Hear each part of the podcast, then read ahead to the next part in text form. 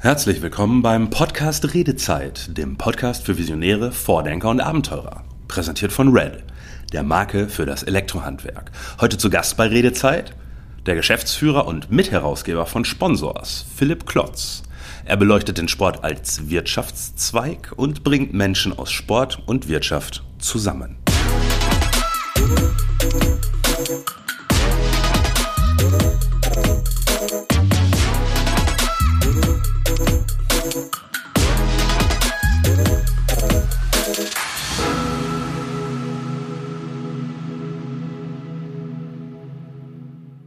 Heute begrüße ich hier beim Podcast Redezeit Philipp Klotz, den Geschäftsführer und Mitherausgeber von Sponsors. Hallo Philipp. Hallo, moin, grüß dich. Moin, Philipp. Ähm, du hast im Vorgespräch Sponsors als, ja, als Manager-Magazin für Sport beschrieben. Ähm, erzähl uns doch bitte zunächst mal grob, was Sponsors ist und welche Rolle du dort genau hast. Ja, ich glaube, für Außenstehende trifft das ganz gut, das Manager-Magazin für das Sport, weil wir Sport aus einer wirtschaftlichen Brille äh, betrachten und es auch ganz gut unsere Wurzeln beschreibt, wo wir herkommen. Wir sind äh, jetzt in diesem Jahr 25 Jahre alt und äh, sind gestartet als Medium, als Fachmedium, als monatliches äh, Fachmedium, äh, haben logischerweise über die Jahre dann auch äh, andere Formate entwickelt, von ja, digitale Formate wie Website, ähm, aber auch äh, präsent auf Social Media Kanälen, sage ich mal, das jetzt mal unser mediales, äh, unser medialer Auftritt.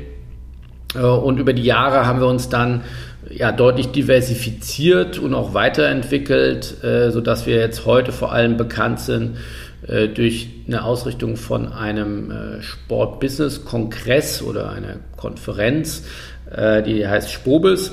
Und wir haben vor fünf, sechs, sieben Jahren dann auch noch eine Weiterbildungsunit gegründet, die heißt SPOAG, zusammen mit einer sehr prominenten äh, Business School, der WHU oder die auch der berühmte Unternehmer herkommen, äh, wie die Gründer von Zalando oder ähm, ja, die Gründer von Rocket Internet.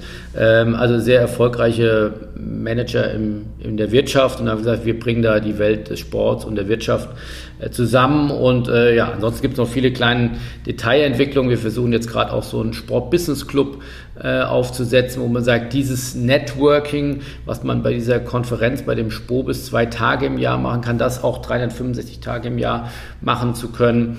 Also wir sind da relativ agil und äh, relativ divers mittlerweile unterwegs. Insofern ist das Bild des Manager-Magazins für den Sport nicht mehr ganz richtig, aber ähm, es ist deutlich umfangreicher geworden. Aber wir sind, sage ich jetzt mal, heutzutage ein Service-Dienstleister für die Sportwirtschaftsindustrie. Jetzt nicht ganz, wahrscheinlich für den Außenstehenden nicht ganz trivial zu verstehen, aber ich hoffe, es gibt dir ein, ja, wiedererkennbares Bild. Ja, also wenn ich das richtig verstehe, es, es, geht dabei im Kern offensichtlich um so eine Art Analyse des Sports als Markt oder als, als Wirtschaftszweig oder so. Äh, ist das richtig? Ne, ja, Analyse ist ein Aspekt. Also wir äh, berichten natürlich, wir, da kommen wir her, wir berichten tagtäglich darüber, was geschieht im Sportmarkt. Ja, bei uns en, en, interessiert halt nur bedingt, ob jetzt Bayern München Meister wird in der Bundesliga oder äh, ob in der Handball-Bundesliga Flensburg wieder Meister wird oder Kiel. Also das hat natürlich auch Auswirkungen auf wirtschaftliche Aspekte. Aber am Ende des Tages interessiert uns mehr, wie bauen die ihre Strukturen auf, äh, wie sind deren Umsatzzahlen, machen die Gewinn oder große Verluste, ähm, haben die neue Sponsoren gefunden, hat die Liga einen neuen Medienvertrag ähm, verhandeln können, planen die ein neues Stadion oder eine neue, eine neue Arena, die die dann äh, finanzieren und vermarkten müssen. Also das sind solche Themen, mit denen wir uns beschäftigen. Mhm. Ja, also quasi die, die, die wirkliche, die Wirtschaftsseite des, des Sports quasi. Welches, welches Marktvolumen oder, oder ich weiß nicht, welchen Marktanteil hat der Sport denn an unserer Gesamtwirtschaft? Also falls man das überhaupt so einfach beantworten und beschreiben kann. Nur, dass wir mal ein Gefühl dafür kriegen, wovon wir da sprechen. Die Frage kann ich nicht so leicht beantworten, weil die ist nicht so trivial, je nachdem, wie man Sport dann ja auch definiert. Ist das denn nur der Spitzensport, der Profisport oder ist es der gesamte Breitensport oder gehört da dann auch noch Fitnesssport mit dazu? Also da gibt es äh, unterschiedliche Perspektiven. Insofern gibt es ja nicht die einfache Antwort, aber vielleicht mal eine Zahl die äh, das mal ganz gut versinnbildlicht, äh, über welche Dimensionen wir da mittlerweile reden. Also eine Fußball-Bundesliga erlöst zumindest vor Corona eine Hausnummer plus minus 4 Milliarden Euro ja, in einer Saison. Ja, und ein FC Bayern München ähm, erlöst so um die 750 Millionen ähm, Euro bei über 1000 Mitarbeitern. Also die waren vor Corona sukzessive jetzt auf dem Weg äh, zu, ja, heutzutage sagt man ja einem Unicorn mit, mit einer, also nicht nur eine mit Bewertung, das sind sie schon längst, die sind schon längst ein Unicorn. Äh, wenn man da äh, Forbes sich anschaut, was dort äh, ja, die Top Fußballclubs einen, für einen Wert haben, aber auch umsatzseitig werden sie eben fast auf dem Weg zum Unicorn äh, gewesen. Jetzt sind sie natürlich durch Corona, da werden wir ja, glaube ich, gleich auch nochmal äh, drüber reden, ein Stück weit zurückgeworfen worden. Aber äh, 750 Millionen, das ist schon für den Sport ein richtig, richtig dickes Brett. Und äh, ja, ist sozusagen der Shootingstar der FC Bayern München, äh, nicht nur auf dem Platz, sondern auch wirtschaftlich. Mhm, ja. Ähm, was sind so die ganz großen, äh, sage ich mal, Sektoren? Also ich vermute mal, Fußball ist ein großer, ich gehe davon eins, Formel 1 ist ein großer. Ähm, was sind noch so die ganz großen Brocken? Handball wahrscheinlich schon nicht mehr, oder?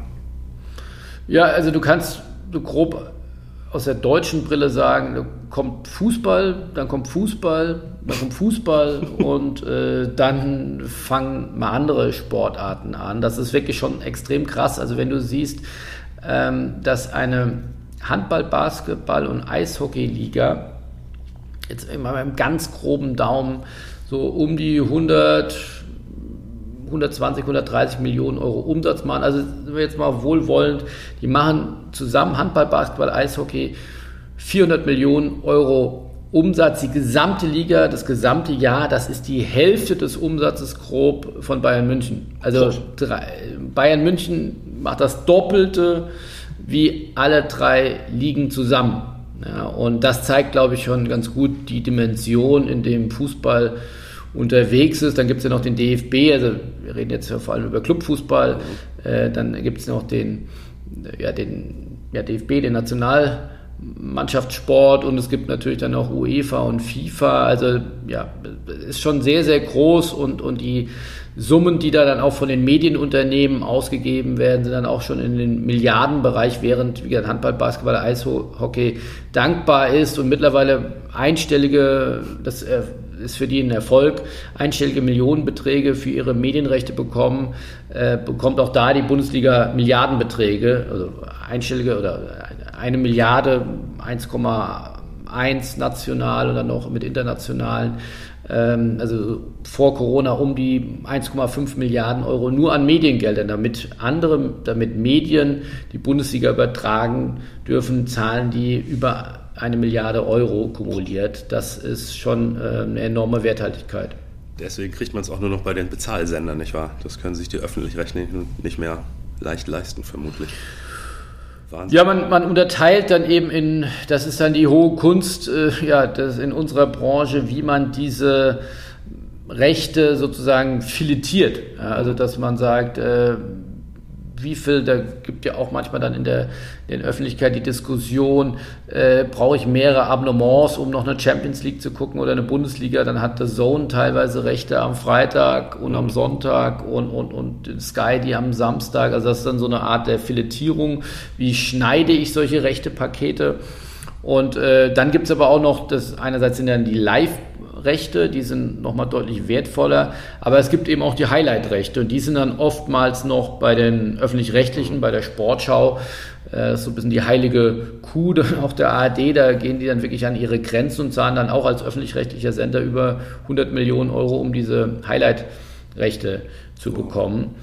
Aber wie gesagt, das zeigt dann schon auch hier die Dimension, äh, die der Fußball in Deutschland einnimmt. Äh, du hattest eben Formel 1 erwähnt, das ist dann eher ein Sport, der sich vor allem sehr international versteht. Also der kommt ja mittlerweile weil das die deutschen Strecken in Hockenheim und Nürburgring auch nicht mehr bereit sind, so die Antrittsgelder zu zahlen. Die kommen ja noch manchmal dann auch mit Rennen nach Deutschland, aber es sind ja einige Hersteller, die da auch noch aktiv sind und einige Sponsoren.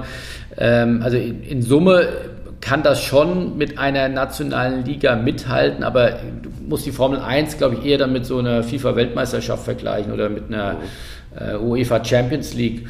Und da äh, ist dann auch, wie der Fußball ist die stärkste Sportart, die reichweitenstärkste, die umsatzstärkste Sportart der Welt. Wow. Also da, das heißt, auch wenn das wahrscheinlich den anderen Sportzweigen nicht so gefällt, aber wenn man wirtschaftlich über Sport spricht in Deutschland, dann spricht man eigentlich über Fußball. Habe ich dich so verstanden, ja? In Wirklichkeit. Absolut richtig. Boah, Absolut krass. richtig. Ja, Wahnsinn. Also da, ja, gut. Das ist schon mal, das ist schon mal eine, eine, eine, eine Lage. Ähm, ähm, ja, du hattest es eben schon kurz erwähnt, ähm, obwohl ich ja dieses Thema eigentlich grundsätzlich versuche zu vermeiden, aber da müssen wir tatsächlich mal über die aktuelle Krise sprechen, also wie sich die auf, auf diesen Markt ausgewirkt hat, weil ich meine, Veranstaltungen als Einnahmesektor dürften letztes und dieses Jahr weitgehend weggebrochen sein. Ich glaube, die Euro 2021 ist immer noch absolut unklar. Olympia, äh, Olympia nächstes Jahr in Tokio ist sehr unklar. Und das dürften ja auch Milliardenprojekte sein, also sprich auch irgendwie Milliardenverluste, stelle ich mir vor, von, von den ganzen unzufriedenen Sportlern und Fans und Zuschauern und TV-Stationen mal zu schweigen. Was, was ist denn da momentan los? Wie, wie sieht das aus in dem Markt?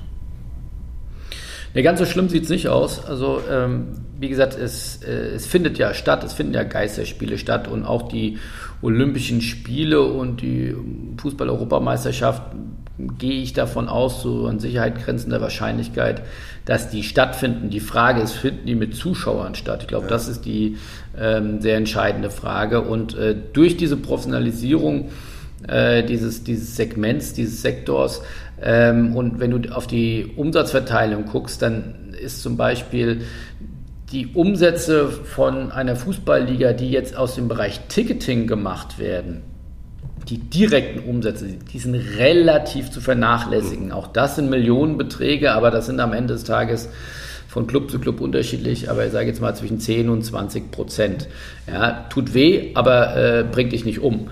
Ähm, was natürlich langfristig ein Problem wäre, wenn es denn so bliebe, und das ist sicherlich die, die größte Unbekannte, auf, den, auf die wir jetzt in unserer Branche gucken, was macht diese Geisterspiel Atmosphäre mit dem Sport, mit dem Produktsport, mit der, mit der, mit der Liebe vieler Fans zu ihrem äh, Sport, zu ihrer Mannschaft. Äh, ist das eine, kühlt das ab oder manche hoffen, dass dann sag mal, der, der Drang, wieder ins Stadion zu kommen und wieder gemeinsam Sport äh, nachzueifern und zu fiebern, dass der umso größer wird. Also da gibt es jetzt nicht die äh, ja, Weisheit, wie das kommen wird. Ähm, ich kann dir nur sagen, jetzt aktuell, äh, ganz, ganz schlimm war es am Anfang von der Krise, als gar keine Spiele stattgefunden haben. Da war wirklich, äh, stand die Bundesliga, stand der, der Sport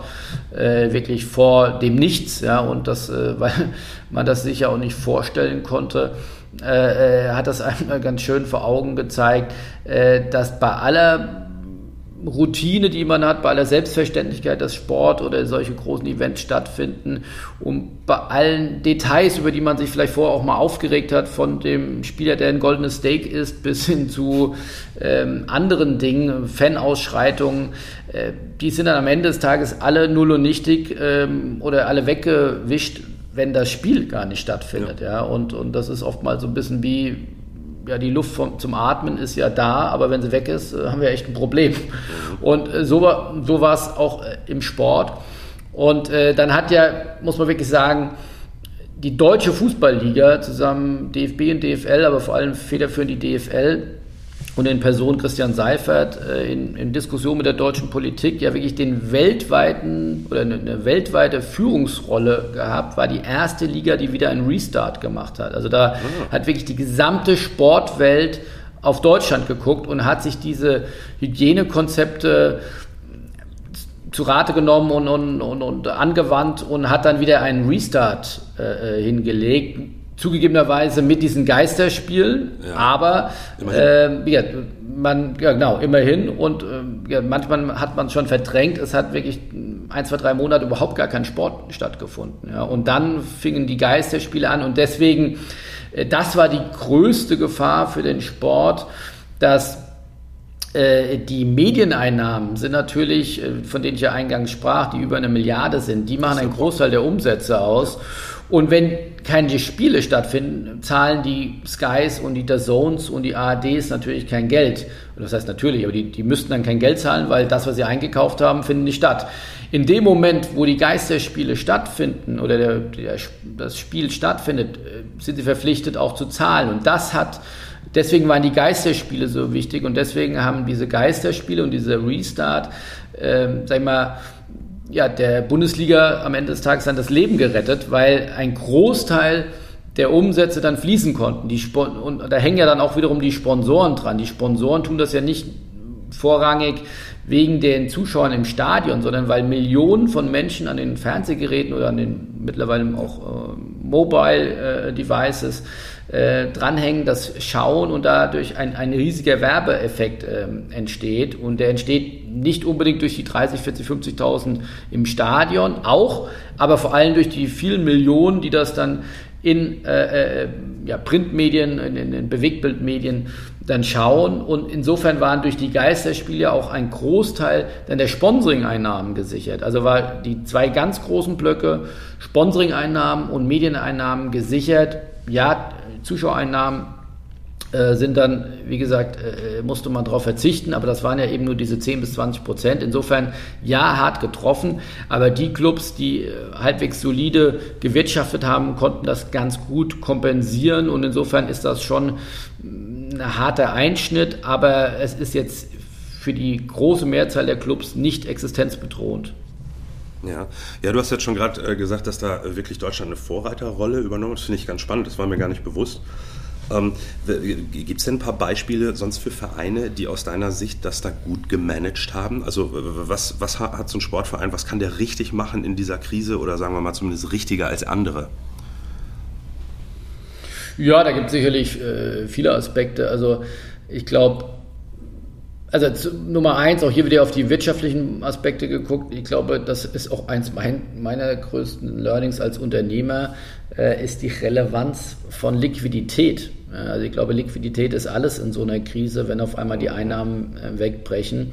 Und während man vorher vielleicht auch auf Clubseite wirklich von der Hand in den Mund gelebt hat, hat, auf, hat, sich auf einmal gezeigt, die Clubs, die eben Luft zum Atmen hatten oder die eben auch ein Festgeldkonto äh, hatten oder eben auch äh, Eigenkapital in ausreichender Form, auch denen hat es natürlich wehgetan, aber die waren nicht existenzbedroht. Also man siehe Schalke 04 oder andere, die halt wirklich dann auf der Sie auf der, Rille auf, der, ja, genau. auf der letzten Rille äh, äh, das ausgereizt haben oder versucht haben, äh, in diesem Rattenrennen äh, immer mehr zu investieren, als man vielleicht hat, oder in der Hoffnung, dass man dann in die Champions League kommt und da wieder sich das dann refinanziert. Äh, äh, die sind natürlich dann hart getroffen worden. Insofern ist, ist glaube ich, Punkt eins, was man gut machen konnte, war eine gute Finanzkonstitution zu haben. Punkt zwei war natürlich eine kommunikative Herausforderung, äh, indem ich äh, es dann irgendwie schaffe, Stichwort goldene Stakes, eben, äh, die leben ja in der eigenen Blase, die viele Spieler. Das kann man denen auch teilweise nicht vorwerfen.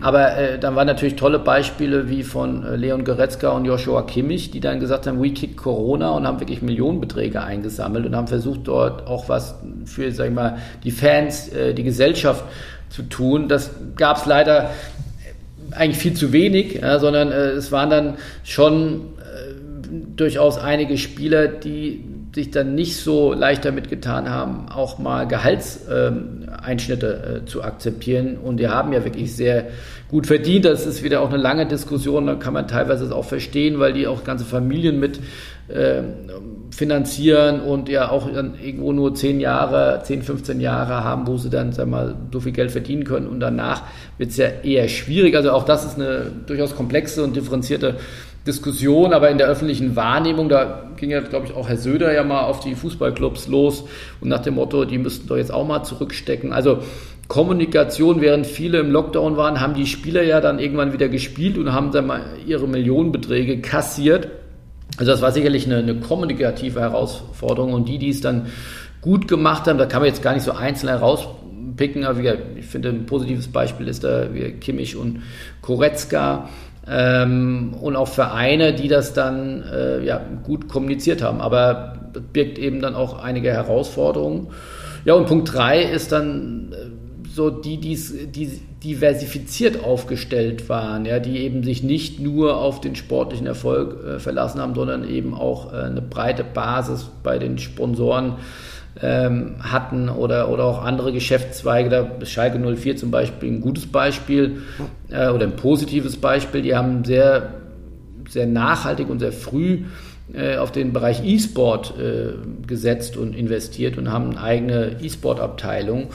Und E-Sport ist zum Beispiel ein Gewinner der Krise oder zumindest gar nicht hart getroffen von der. Ja, wollte ich gerade sagen, da muss es ja wohl recht, recht gut gelaufen sein, ne? beim E-Sport. Also das bietet sich ja unter Corona-Bedingungen förmlich an.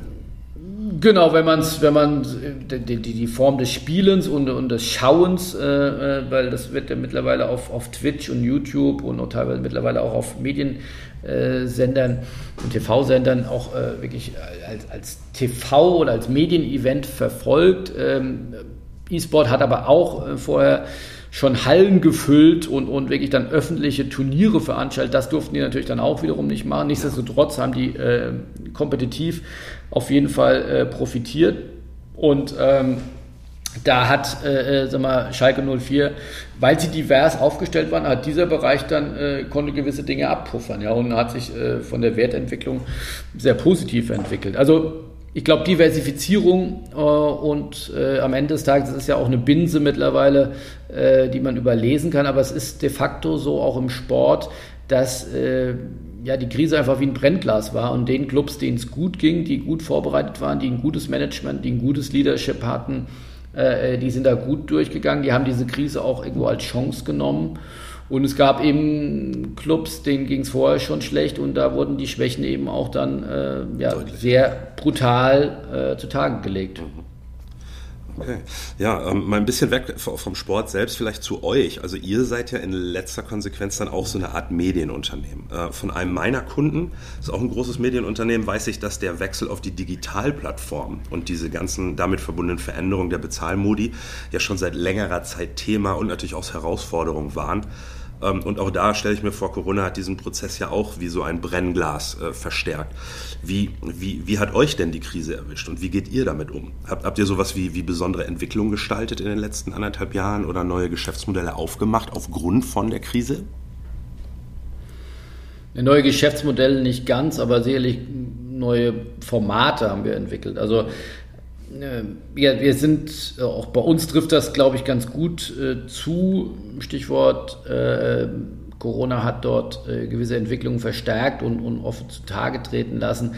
Wir waren, das habe ich ja eben schon erzählt, äh, auch früher und, und frühzeitig auch diversifiziert und das hat uns brutal geholfen. Also wären wir jetzt nur auf diese Konferenz ausgewiesen oder fokussiert, äh, dann hätte es uns sicherlich härter getroffen. Dazu gehört auch noch, wir hatten Glück, dass wir kurz vor dem Lockdown den Spobis, so heißt wie gesagt diese Konferenz, äh, noch durchführen konnten. Und wir konnten es jetzt auch äh, in Rücksprache mit unserem Host Düsseldorf, wo diese Konferenz stattfindet, in den September diesen Jahres verschieben. Normalerweise wäre das dann wieder am Anfang diesen Jahres gewesen. Und insofern hoffen wir, dass wir eine der letzten Veranstaltungen waren, äh, die stattgefunden haben und eine der ersten, die jetzt wieder stattfinden. Also da haben wir einfach auch gutes Glück, äh, gutes Stück Glück gehabt äh, oder hoffen, dass wir das Glück haben, dass dann auch äh, dass die Impfkampagne so weitergeht und äh, sozusagen die Restriktionen dann auch weiter zurückgefahren werden.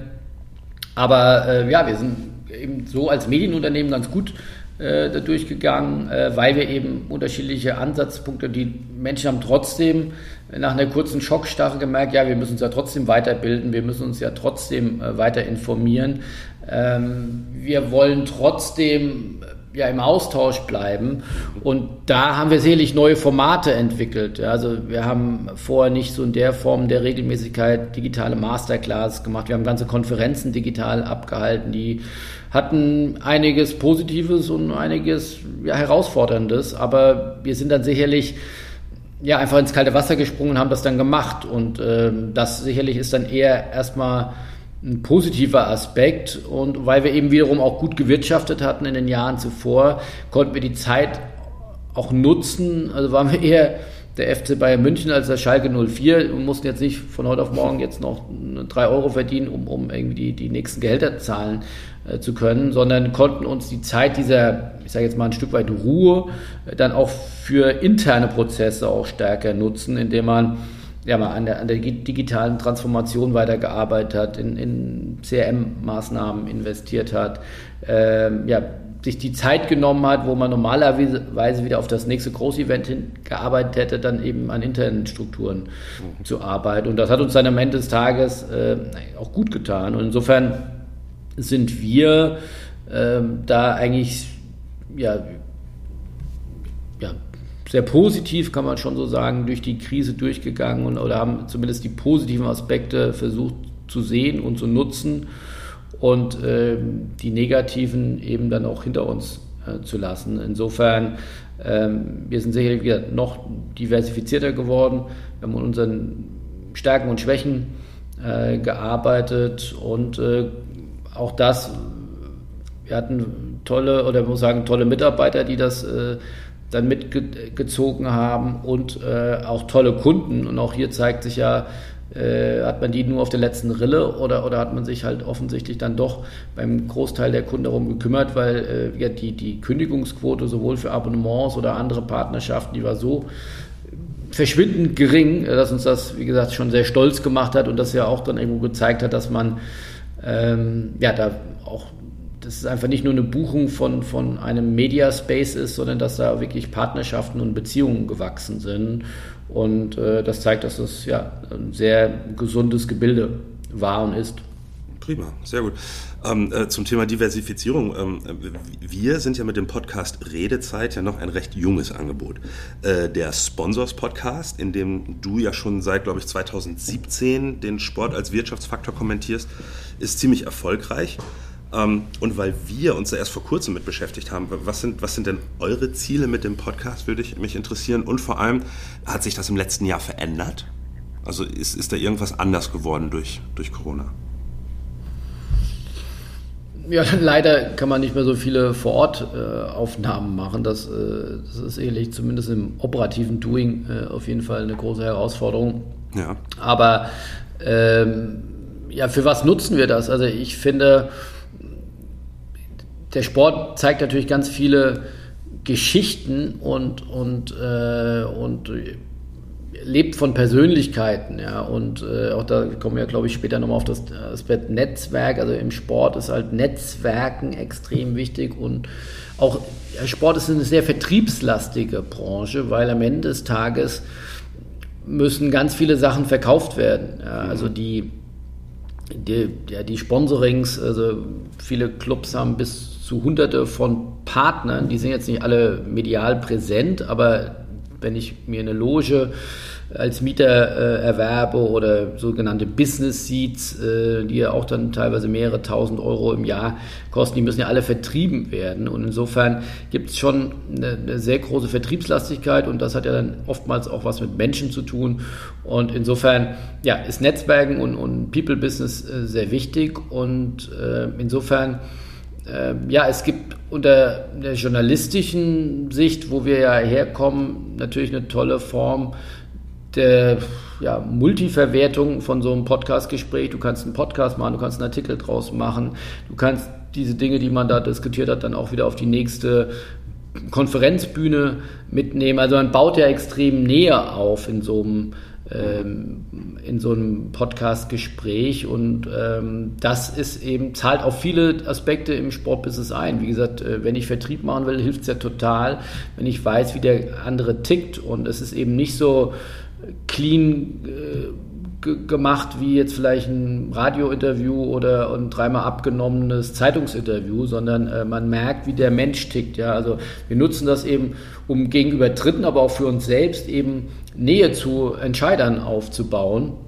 Ja. Und äh, am Ende des Tages musst du dann als, als Podcast-Host äh, eben dann auch eine gewisse Neugierde und, und äh, Menschenfreude äh, dann eben auch haben, weil um dann eben Lust auf diese Gespräche äh, zu haben und sich da einzuarbeiten. Und ich finde, das, das war der Grund, warum ich überhaupt äh, dann auch mit dem Journalismus mal vor 2001, wann das war, angefangen habe, weil ich es ein riesiges Privileg finde, äh, Mikro auf den Tisch oder Hörer, äh, Telefonhörer in die Hand und äh, Menschen fragen zu dürfen, die das seit Jahren, Jahrzehnten äh, in verantwortungsvoller Position machen und ich dann als kleines Licht äh, da anrufen darf äh, und äh, mich dann schlau machen kann und das dann wiederum für Dritte zusammenzufassen. Und, äh, Absolut, das, das, kann ich gut nachvollziehen, ja. Das finde ich äh, einfach ein tolles Privileg. Und wenn das dann auch äh, von anderen und dann gern gehört, gelesen wird, ist es ja noch umso schöner. Aber zunächst mal macht es einfach großen Spaß. Es, es, es zeigt und, und es fördert Nähe und Netzwerken. Und äh, ja, ist dann einfach ein gewisses zeitgeistiges Medium, weil, glaube ich, auch viele Menschen äh, ein Stück weit auch dieses, äh, ja, nicht so aufgeregt und nicht so äh, äh, bis ins letzte Tausendstel ähm, perfektionierte eben dann mögen, sondern eben dann auch äh, ja, den Menschen dahinter, genau. das Authentische und den Menschen kennenlernen wollen. Mhm. Und das Medium gab es so in der Form bisher noch nicht. Ja. Jetzt hast du schon ein, zwei Mal Netzwerken gesagt. Ähm, also einerseits, klar, das ist ein wichtiges Thema im Business generell. Ähm, das ist auch für euch, haben wir schon gesagt, ein Thema, weil ihr ja auch mit dem Sport Business Club so diese ähm, Netzwerkidee im Hintergrund habt. Und was ich halt denke, ganz viel Business wird ja auch so in den, in den äh, First-Class-Lounges im Stadion gemacht. Ne? Ich weiß gar nicht, ob das der richtige, oder VIP-Lounge ist, glaube ich, der richtige Begriff. So ähnlich wie auf dem Golfplatz, wo man da irgendwie zusammenkommt. Wie, was denkst du, wie sich dieses Thema Netzwerken so insgesamt da entwickelt hat? Ist das einfach ein Ausweichen auf die, auf die äh, digitalen Medien? Das kann man sich ja fast so nicht vorstellen, dass das, das reicht. Also diese Zwischenmenschlichkeit. Was ist, wie, wie läuft das damit? Ja, ich glaube, das ist ein spannendes Thema. Also ich, das ist auch unsere Erfahrung, dass es eben nicht äh, so leicht geht digital. Das lässt sich men menschliche Beziehungen und äh, Gespräche lassen sich nicht äh, so digitalisieren. Ähm, sicherlich zwischen Menschen, die sich gut kennen und die, die regelmäßig miteinander sprechen, ähm, da ist das einfach und richtig und wichtig äh, dort die Digitalisierung einzuziehen oder dass man da vielleicht nicht mehr so häufiger in den Flieger steigt, wie man das früher getan hat. Aber äh, bei solchen Geschäftsanbahnungen, äh, wo dann am Ende die Geschäfte dann doch zwischen Menschen ja auch gemacht werden, äh, ist es, glaube ich, weiterhin wichtig, auch, dass sich Menschen äh, sehen, riechen und, und fühlen können. Ich glaube, also ich würde es ein Stück weit ergänzen wollen mit den VIP-Logen. Ähm, die VIP-Logen werden ja oft von ähm, ja, Unternehmen äh, gemietet und, und dann werden entweder Mitarbeiter oder, oder Kunden eingeladen. Äh, ich glaube, richtig gutes Netzwerken und daran arbeiten wir zum Beispiel auch, äh, geht noch einen Schritt weiter dass du Menschen zusammenbringst, die sich kennenlernen sollten. Also ein bisschen so wie, wie das Tinder für äh, für Business, für Geschäftsleute, ja. Äh, für Geschäftsleute, dass ich eben sage, als jetzt wiederum als Netzwerker, der das orchestriert und daran wird, arbeiten wird, dass ich meine Kunden kenne wie in einem guten Business Club ähm, und sage, hier Klaus ist doch ein ist doch ein Drucker und, und Horst ist äh, ein Zeitungsverleger, die sollten mal miteinander reden, die kennen es ja noch gar nicht. Ja? ja? Oder, und das jetzt transferiert auf tausend und eine andere Branche. Also, oder dass die sich vom Typen einfach gut miteinander verstehen. Also ich glaube, da ist eine, eine große Dankbarkeit da, wenn man dieses Verständnis mit so einem Röntgenblick dann auf seine Kunden, auf seine Partner geht und dann die Leute sozusagen ja, zusammenführt. Deswegen ist unser Bild, was wir in Zukunft sein wollen, auch ein Brückenbauer oder auch eine Plattform. Ja. Und ähm, das ist, äh, glaube ich, äh, dann auch teilweise ein sehr entdigitalisiertes Business, weil äh, am Ende des Tages äh, kann dir das zumindest heute noch nicht und ich kann es mir auch nicht vorstellen, in absehbarer Zeit einen Algorithmus dann äh, rauswerfen, welche Menschen miteinander gut können oder miteinander Geschäft machen sollten, sondern äh, da musst du, ich möchte ihn mal gerne vorstellen, ich möchte dir mal gerne vorstellen, den musst du mal kennenlernen, ihr müsstet miteinander auch mal reden.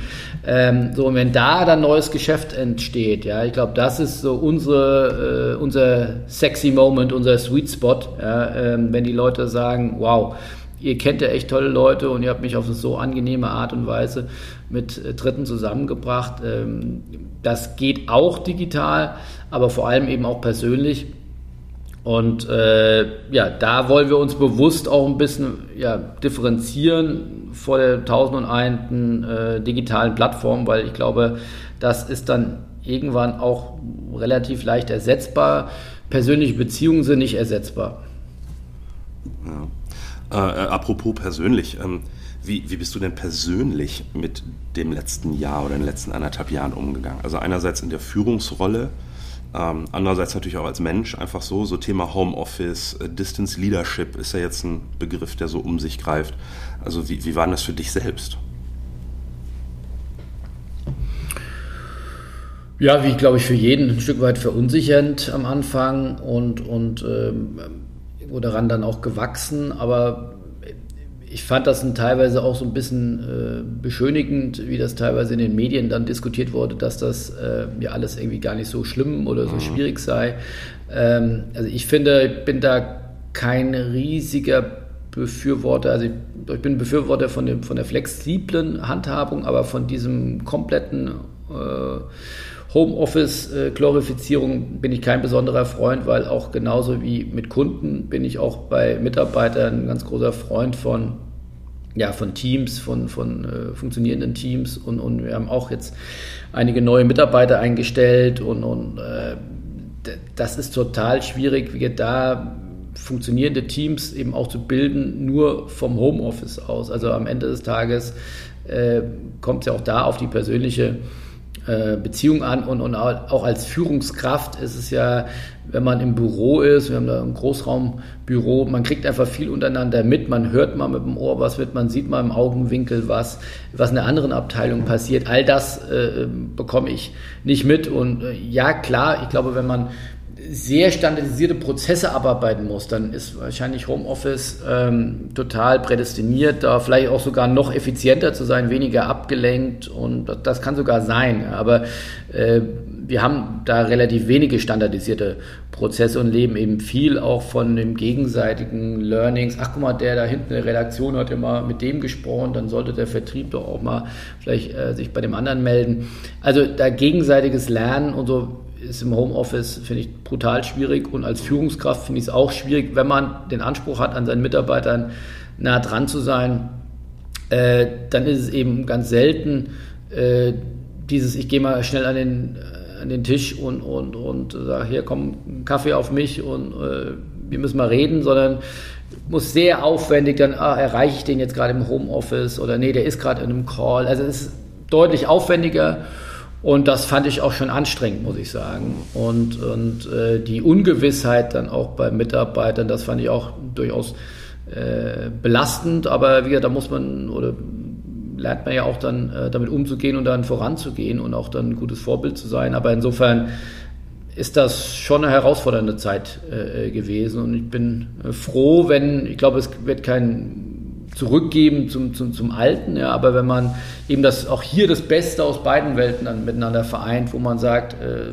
vielleicht braucht es gar nicht mehr diese äh, 110-prozentige Office-Präsenz, aber äh, es braucht auf jeden Fall einen Großteil äh, der Präsenz, wo man sagt, äh, wenn man stark vom Team äh, lebt und, und eben auch eine Kultureinzug oder einziehen will in sein Team, in sein Unternehmen, da glaube ich, ist dann eine gewisse Büropräsenz eben total hilfreich und eben auch ein, ja, ein Commitment dann auch äh, in beide Richtungen. Ja, sowohl, jetzt will das gar nicht den Mitarbeitern vorwerfen, wenn man den ganzen Tag nur an seinem äh, Schreibtisch hockt oder an seinem Küchentisch und, und da dann äh, fully dedicated und, und motivated sein soll, äh, das ist schon schwer. Und, und wenn man dann äh, nicht äh, vielleicht die, die, das eigene Arbeitszimmer noch hat, sondern irgendwie mittags dann noch die Kinder oder, oder Lockdown und die Schulen waren zu und dann muss ich auch Homeschooling, äh, das alles unter einen Hut zu bekommen. Also manche Menschen haben ja da gesagt, das ist total entspannt, äh, sei so Work-Life-Balance-mäßig. Also ich empfand das nicht so. Insofern, äh, ich freue mich wieder sehr auf äh, äh, The New Normal ja, und mit, mit großen Teilen auch wieder des, äh, des Menschen und Findens und äh, auch diese vielen positiven Effekte, die man vielleicht früher auch als selbstverständlich wahrgenommen hat und die äh, ja, man jetzt auch neu wertschätzt. Ja. Also äh, Thema Learning, nicht wahr? Das ähm, eine scheint ja nun, das, da bist du sicher nicht der Einzige irgendwie zu sein, dass es schon irgendwie wichtig äh, ist, dass man Menschen riechen kann. Früher hat man gesagt, ich kann dich gut riechen oder nicht riechen. Ich glaube, das Riechen als solches, ähm, diese persönliche, konkrete Nähe scheint doch wichtiger zu sein, als wir vielleicht geglaubt haben. Ähm, das zweite, was ich so mitgenommen habe, es ist sicher kein Fehler, wenn ich ein bisschen Kohle auf der hohen Kante habe, falls es mal eng wird. Ähm, äh, egal, ob ich jetzt einen Fußballverein oder einfach ein, ein anderes Business habe oder auch als Privatmensch. Gibt es denn, äh, denn noch so andere große Learnings für dich und euch jetzt aus den letzten anderthalb Jahren? Also vielleicht auch so mit Blick auf Thema Krisenmanagement, Innovation, äh, generelle Orientierung. Was waren da so die, die Erkenntnisse oder sind vielleicht noch die Erkenntnisse? Ja, ich glaube, du hast eins, das, die, das größte Learning ist für mich äh, Liquidität. Ja, es mhm. ist einfach äh, extrem wichtig, äh, da man kommt da in, in Drucksituationen, wir glücklicherweise nicht, aber, aber die, man nicht, die man nicht haben will und wo man dann äh, äh, von Dritten abhängig ist äh, und, und wo es dann, glaube ich, dann am Ende ganz schnell gehen kann, dass man dann illiquide wird. Ähm, also ich glaube, da ist wirklich eine neue Sicht. Keiner konnte sich so eine Pandemie, so eine Krise vorstellen. Also ich glaube, da werden neue Standards ähm, in Zukunft dann, dann herrschen. Ähm, ich glaube, die Geschwindigkeit, die Agilität ja, auch von Managemententscheidungen ist eine, eine große, äh, großes Learning. Ähm, mhm. Gepaart, wie gesagt, nicht auseinanderzuhalten, glaube ich, mit der digitalen Transformation. Also ähm, wir, hätten, wir waren glücklicherweise mit Laptops aus. Also ich kenne Sportclubs, die sagen, ja, mit dem Homeoffice, das ging gar nicht, weil wir hatten gar keine Laptops, oder wir hatten irgendwie hier noch ja. so alte, ja, also so banalste Dinge, ja, ähm, bis hin zu, äh, auch da muss man sagen, jetzt, äh, wenn man in unsere Firma guckt, sieht das alles äh, picobello aus. Äh, äh, zur Wahrheit gehört auch, also Corona hätte auch kein halbes Jahr früher kommen dürfen. Äh, da hatten wir ja noch nicht unser Microsoft Teams so toll eingerichtet oder hatten noch nicht unser neues CM-System geonboard oder hatten noch nicht unser neues Projekt, digitales Projektmanagement-Tool so in place.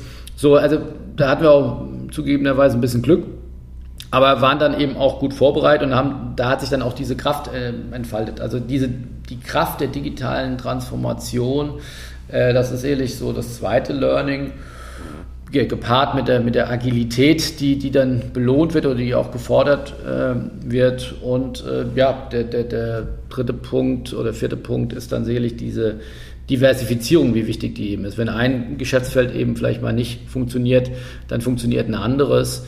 Ähm, das ist, glaube ich, äh, das ist wichtig und, und da guckt man mit einer anderen Relevanz, glaube ich, dann in Zukunft drauf.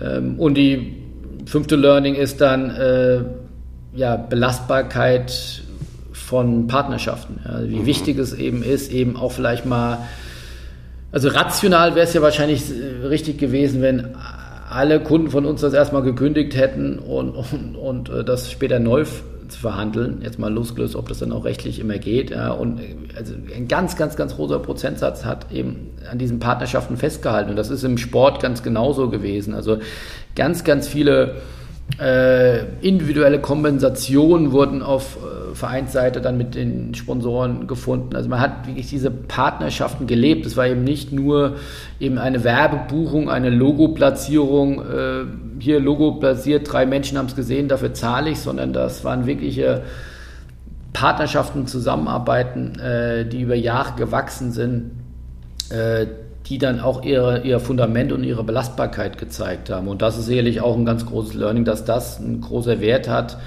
äh, dass man eben nicht austauschbar ist, sondern äh, dort eben die Beziehung zu seinen Mitarbeitern, aber vor allem dann auch eben zu seinen Kunden äh, hegt und pflegt. Das ist ganz interessant. Das heißt dann in letzter Konsequenz, dass die Distanzregeln doch in manchen Fällen die Menschen näher zusammengebracht haben.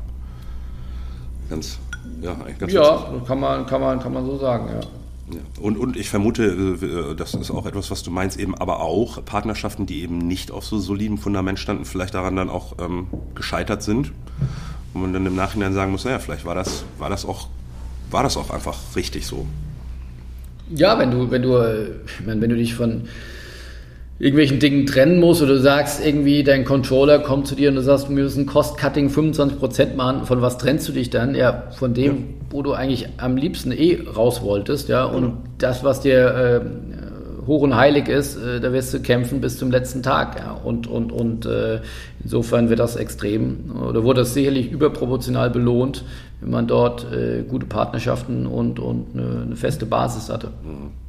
Ja, das heißt, äh, dieser, dieser Reinigungsprozess oder Bereinigungsprozess, der sich ja sowohl wirtschaftlich äh, als auch eben äh, persönlich da dargestellt hat, ist da schon, schon ganz interessant, vor allem wie es dann auch in die, in die Zukunft weitergeht. Und das wäre jetzt quasi schon, schon meine letzte Frage fast, ähm, vielleicht auch die schwierigste. Und ich erwarte natürlich keine, ja, keine, wie soll man sagen, quantitativ oder qualitativ perfekte Antwort. Ich würde aber trotzdem dich gerne mal fragen, was glaubst du, wie geht es jetzt weiter mit dem Sport? Und zwar einerseits jetzt dieses Jahr oder, oder die nächsten paar Monate, ähm, aber vielleicht traust du dir auch zu sagen, was denkst du, wie es in zwei, drei oder fünf Jahren aussieht? Was bleibt, wenn man so will? Was bleibt von dieser Story im Sport?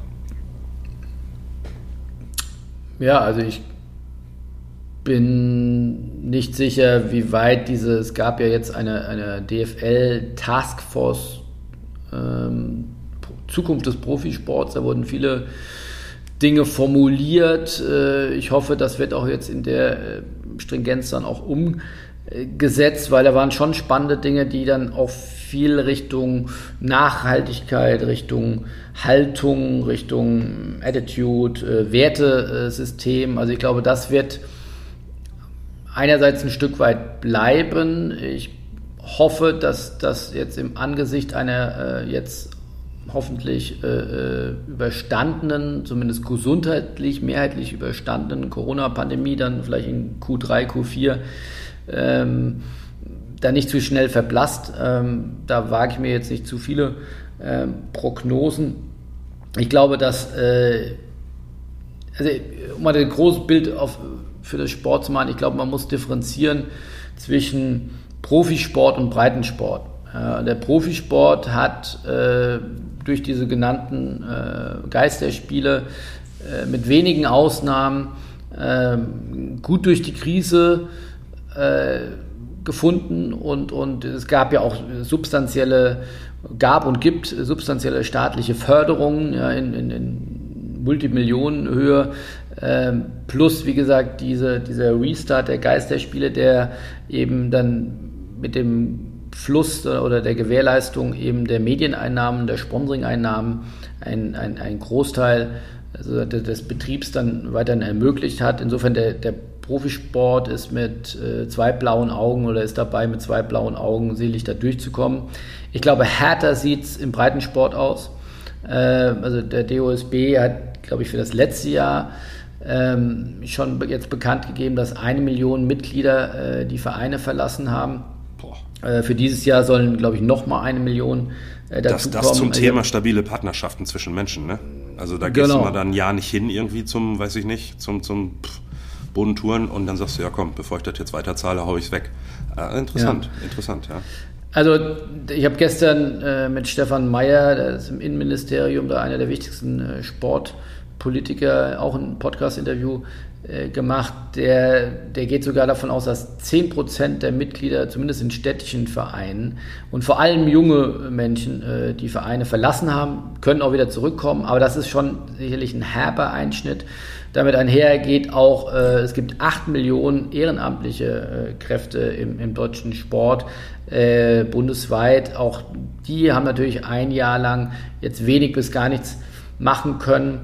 Also auch da wird es äh, herbe Einschnitte geben. Also es gibt da sicherlich auch äh, Horrorszenarien, die sicherlich auch ein bisschen warnender Natur sein sollen vom DOSB, die da sagen, dass die Verbände 50 Prozent oder sogar über 50 Prozent wirklich äh, existenzbedrohende Zustände haben. Also ich glaube, der Breitensport ist deutlich härter getroffen, äh, weil die dürfen de facto mit kurzen Ausnahmen jetzt irgendwie seit einem Jahr keinen wirklichen äh, Sport machen.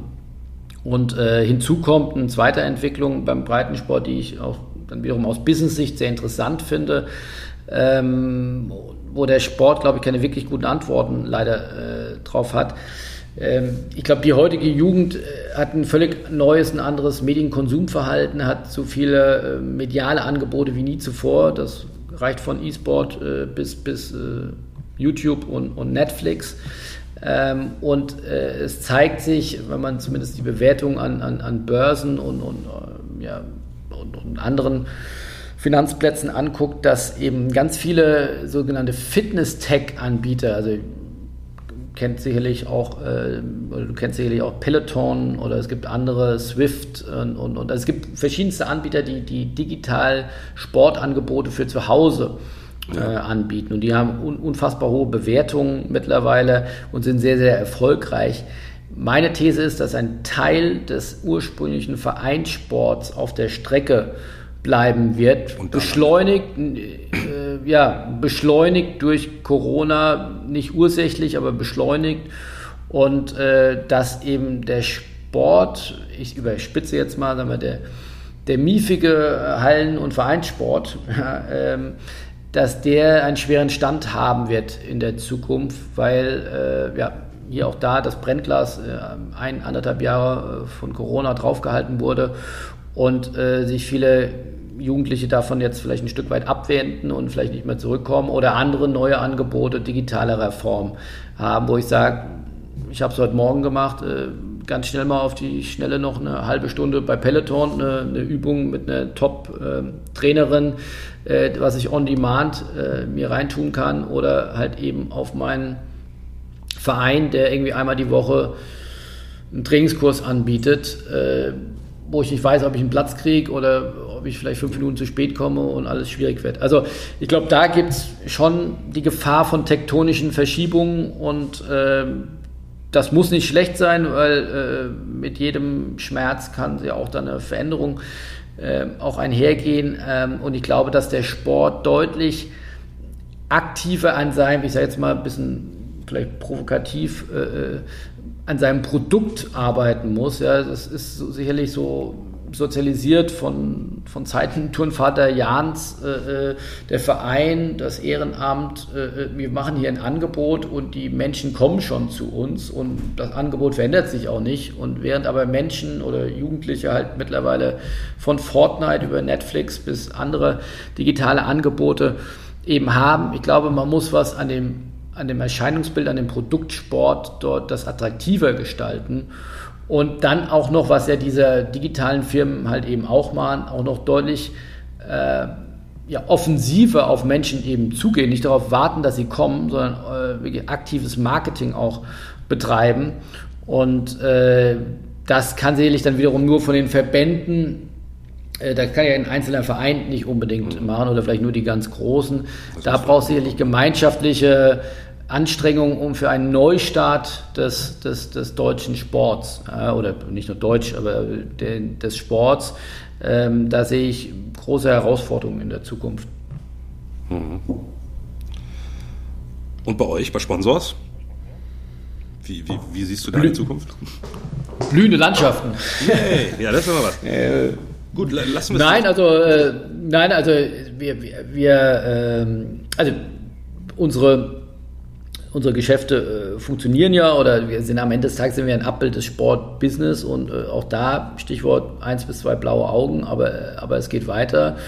Ähm, wie das jetzt mittelfristig, äh, wie der Sport weiter funktionieren wird, der Zuschauersport, äh, das Entertainment-Sport, ich glaube, dass die dass Top-Sportevents äh, weiterhin funktionieren, vielleicht sogar mehr denn je, weil ja, weil die medialen Plattformen von Amazon bis, bis Netflix, äh, bis Sky, The Zone äh, eben auch sehr hungrig sind auf, auf guten Content. Äh, die spannendste Frage bleibt kurzfristig, äh, wie schnell und wie nachhaltig die Menschen zurückkommen in die Stadien, wenn es wieder erlaubt ist, in die Arenen, äh, inwieweit dort eine Entwöhnung stattgefunden hat. Ich glaube und hoffe es nicht, aber könnte natürlich sein.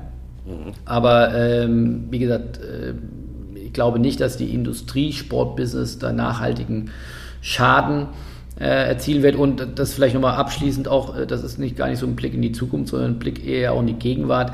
Es gibt ja eben und das ist auch dann unser Glück als, als Plattform und Medium. Es gibt ja eben nicht nur die, die jetzt hart getroffen sind. Hart sind die getroffen, die eben sehr stark von Ticketeinnahmen abhängig sind oder Marathonveranstaltungen, Events, äh, mhm. die, die, die eben auf Basis von, von vielen Zuschauern oder, oder Teilnehmern eben stattfinden. Aber es gibt ja eben auch die, wir haben es eben angesprochen, die E-Sport-Anbieter äh, oder die Digitalisierungs- Supporter und Agenturen, äh, die profitieren eben, die haben eine Sonderkonjunktur.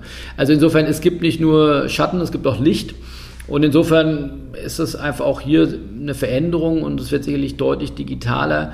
Ähm, und wir versuchen eben das Beste aus beiden Welten zusammenzubringen. Also den, nächsten Spobis, der jetzt im September stattfindet, äh, werden wir auch, egal wie es äh, kommt, Corona-seitig, äh, hybrid stattfinden lassen. Ja. Also wir werden nicht nur rein physisch, sondern eben auch digital einige Dinge machen und daraus äh, sind wir sehr sicher auch ein nachhaltiges Wachstum äh, nach sich ziehen, weil wir dann auch wiederum neue Zielgruppen ansprechen können, die sich eben dann kein 1000 Euro Ticket und, und Anreise und Hotel und Taxi und, und Co. leisten können, sondern erstmal äh, vielleicht nur eine digitale Masterclass sich anschauen wollen. Also insofern, da, wenn man es proaktiv äh, angeht, wenn man die, die Krise als Chance nutzt, äh, bieten sich da auch viele Chancen. Wir sind da in viele kalte Wasser reingesprungen, die wir von unserem Perfektionsanspruch vielleicht äh, in einer normalen äh, Welt nicht reingesprungen wären. Das haben wir getan und es hat sich äh, gut angefühlt oder wir haben dann schnell gelernt und, und haben eben deutlich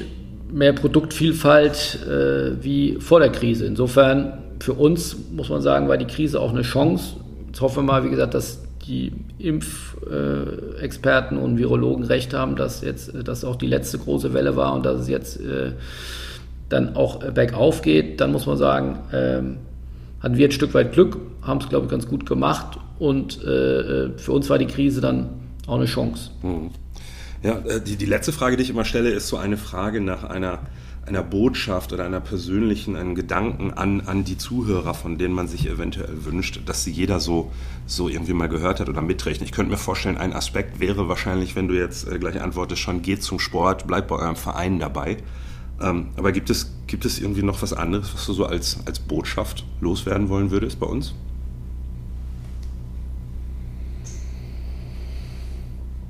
Ich glaube, die Botschaft, das ist eher vielleicht ein Wunsch, äh, weil ich mhm. nicht genau weiß, äh, ob es denn wirklich so kommt. Aber ich bin fest davon überzeugt, dass Sport äh, eine unfassbar geile Plattform ist für, für Emotionen, für Gemeinsamkeit, für Integration, für Gesundheit. Ähm, und der Wunsch geht, eher, geht dann dahin, dass man das, äh, man, wir haben es jetzt gerade gesehen mit der Super League, ja, äh, wenn man es überreizt, äh, dass man das nicht kaputt macht, und, sondern dass eben diese Aspekte, die eben auch von der Deutschen Fußballliga in dieser Taskforce benannt sind, in Richtung Nachhaltigkeit, ein Stück weit Richtung Demut, in Richtung Haltung, in Gemeinschaft, dass man nicht spaltet, sondern vereint. Ja, und, und den Sport, das kann dann auch Richtung Breitensport gehen.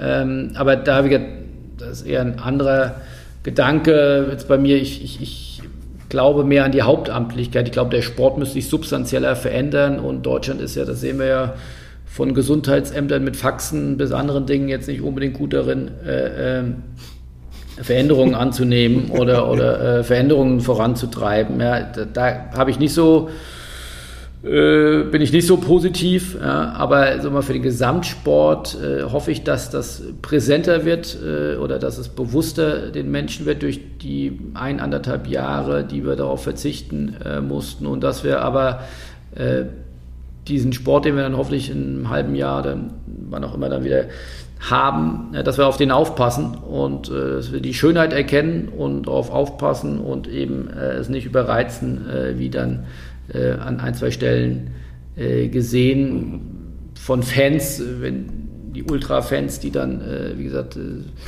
da irgendwelche Gewaltdinge machen, bis hin zu irgendwelchen over, überkommerzialisieren, die ähm, ja, mit allen Wurzeln und, und Traditionen brechen wollen und äh, ja, denen es dann nur ums Geld geht. Die haben übrigens auch äh, die Regel 1 äh, nicht eingehalten. Die haben nämlich keine Liquidität. Also die, die Super League-Clubs, äh, die haben irgendwie ja, Milliarden von Schulden. Das war der Hauptgrund, warum die jetzt eben da den Milliarden von JP Morgan so hinterher gehechelt sind. Also auch hier ist es sicherlich so ein, ein, Follow the Money, dann versteht man viel. Äh, ja, damit könnten wir jetzt nochmal eine Stunde füllen ohne Probleme äh, mit dem Thema ja. allein, denke ich.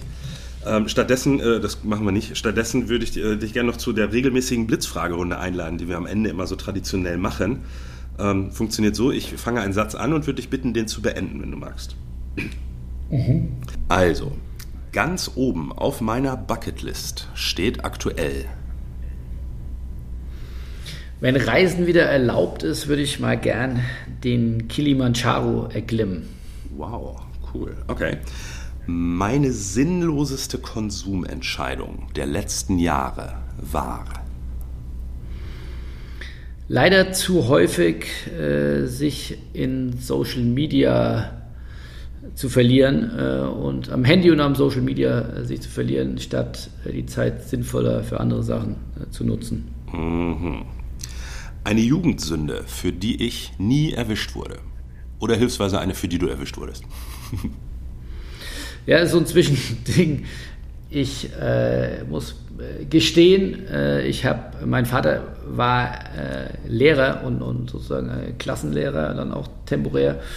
Und er hat eine Klassenfahrt organisiert und äh, scheinbar war ich als auch damals als Kind schon dem, dem, dem Geld nicht völlig abgeneigt und fand das irgendwie mega spannend, dass er, hatte irgendwie da Geld eingesammelt von seinen Schülern. Und dann habe ich ihm das, glaube ich, äh, mal so ein paar Scheine stibitzt von seinem Schreibtisch. Und das hat ihn, glaube ich, in, unfassbare Probleme äh, gebracht, weil er sozusagen den Schülern unterstellen kurzfristig mal unterstellt hatte, dass die das Geld, glaube ich, entworfen haben. Dann habe ich das räudig äh, irgendwann zurückgebracht mit, mit, dem größten schlechten Gewissen, glaube ich, aller Zeiten.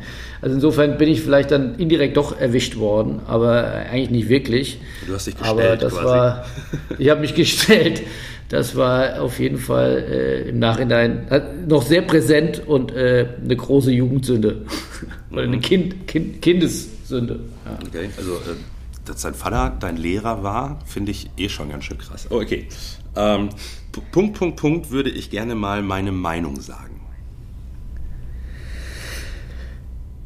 Ja, meine Meinung würde ich ganz gerne mal äh, unserer Kanzlerin sagen. Zum einen, äh, weil ich sie für ihren Arbeitsethos und ihre äh, durch äh, durchverhandelten Nächte äh, bewundere und am nächsten Tag mal kurz wieder nach Japan, USA oder wo auch immer hinzufliegen zum nächsten Gipfel. Das ist irgendwo äh, beeindruckend, aber was ich, was ich leider äh, ja auch sagen wollen würde, ist, dass ich finde, dass sie äh, in der Zeit oder bei all diesen Efforts, die sie dort äh, betrieben hat, ein bisschen hier die Menschen äh, verloren hat, beziehungsweise ihnen nicht ausreichend gesagt hat, äh, wo es hingehen soll äh, und was die Vision ist, sondern sie sich immer ein Stück weit äh, ja, nach der Meinung des Volkes gerichtet hat und bis zuletzt abgewartet hat. Und äh, ich glaube, gute Führung heißt äh, heutzutage den, den Mitmenschen äh, auch zeigen, wo ich hin möchte. Und das, finde ich, hat sie zu wenig gemacht. Mhm. Das Letzte, was ich bewusst gelernt habe. Kann ich gar nicht so genau sagen, weil ich, äh, ich finde das schwierig, so das auf einen Punkt äh, runterzubringen. Ich bin in der glücklichen Lage, jeden Tag aufs Neue Dinge zu lernen und sich mit neuen Dingen auseinanderzusetzen. Das ist ja auch das Wesen des Fragenden, des Podcasters, des Journalisten, was ja auch noch ein, ein Stück in äh, mir ist. Aber das letzte Thema, was mich jetzt mal in meinem Sport-Business-Themenspektrum extrem fasziniert hat, ist das, bei, ist das Thema äh, Blockchain und NFTs. Da gibt es ja momentan äh, einen großen Boom. Äh, insofern, äh, wenn du da ein konkretes Thema wissen willst, dann ist es NFT und, und Blockchain. Okay. Hm. Mein mutigster Geniestreich bisher, äh, unabhängig davon, ob er erfolgreich war oder nicht. Ja, ob der jetzt geniestreich das richtige Wort ist, aber im Nachhinein muss ich sagen, es war mutig, weil ich nicht so sozialisiert bin, äh, in das kalte Becken des Unternehmertums äh, zu springen. Das war eine Bauchentscheidung und äh, die hat sich jetzt nach langer Zeit, also die hat sich ja immer eigentlich gut angefühlt, aber hat sich dann jetzt erst dann mit einem gewissen Zeitraum dann auch rausgestellt, dass die dann auch wirklich äh, die richtige war. Insofern fand ich das doch halbwegs mutig. Okay. Letzte Frage. Wir, wen, wen sollten wir hier beim Podcast Redezeit mal interviewen? Wer hätte was Spannendes zu sagen aus deiner Sicht? Ich finde, eine mit der spannendsten Position aktuell im Sport hat äh, Oliver Kahn und äh, ich würde euch mal raten, den zu interviewen, weil äh, zum einen ähm, ja, wird er sicherlich dann vom wichtigsten Club, wir haben ja heute ausschweifend dann über Bayern München und die Sonderstellung gesprochen, er wird. Chef von, von Bayern München, hat A, dann nochmal, glaube ich, ist ein sehr starker Leader, hat äh, sich aber auch weitergebildet und, und äh, hat aber trotzdem noch dieses Sportlergehen, äh, aber zeigt, das war so sicherlich in der Branche heiß diskutiert, äh, hat äh, oder scheint es äh, gut hinzubekommen, äh, sag ich mal, den Club dann auch ein Stück weit zu einen und nicht zu sehr äh, Basta-mäßig, ich hau jetzt auf den Tisch und alle mir nach, äh, ich bin der Titan, sondern da sehr moderierend und auch teilweise ja, mit, ne, mit einer Art und Weise den Club zu führen, was man jetzt da schon ansatzweise sehen kann, die ich so nicht erwartet habe. Insofern ähm, spannende Führungspersönlichkeit beim erfolgreichsten Club. Ähm, das fände ich einen spannenden Gesprächspartner. Oh, cool. Klingt ganz anders, als ich mich an ihn erinnere, so auf dem Platz. Ah. Okay, äh, Philipp, herzlichen Dank für deine ja, Zeit. Musst du, Bitte? musst du auf deine Ohren aufpassen. Ich glaube, Heiko Herrlich wollte mal ins Ohr beißen. Der kleine Mike Tyson. Nicht so schlecht. Ja, genau. Ja, cool. Herzlichen Dank, Philipp. Also für deine Zeit, diese super spannende und sympathische Reise durch den Sport als Wirtschaftszweig. Euer Mirko sagt Danke und bis zum nächsten Mal bei Redezeit, dem Podcast für Visionäre, Vordenker und Abenteurer von Red, der Marke für das Elektrohandwerk.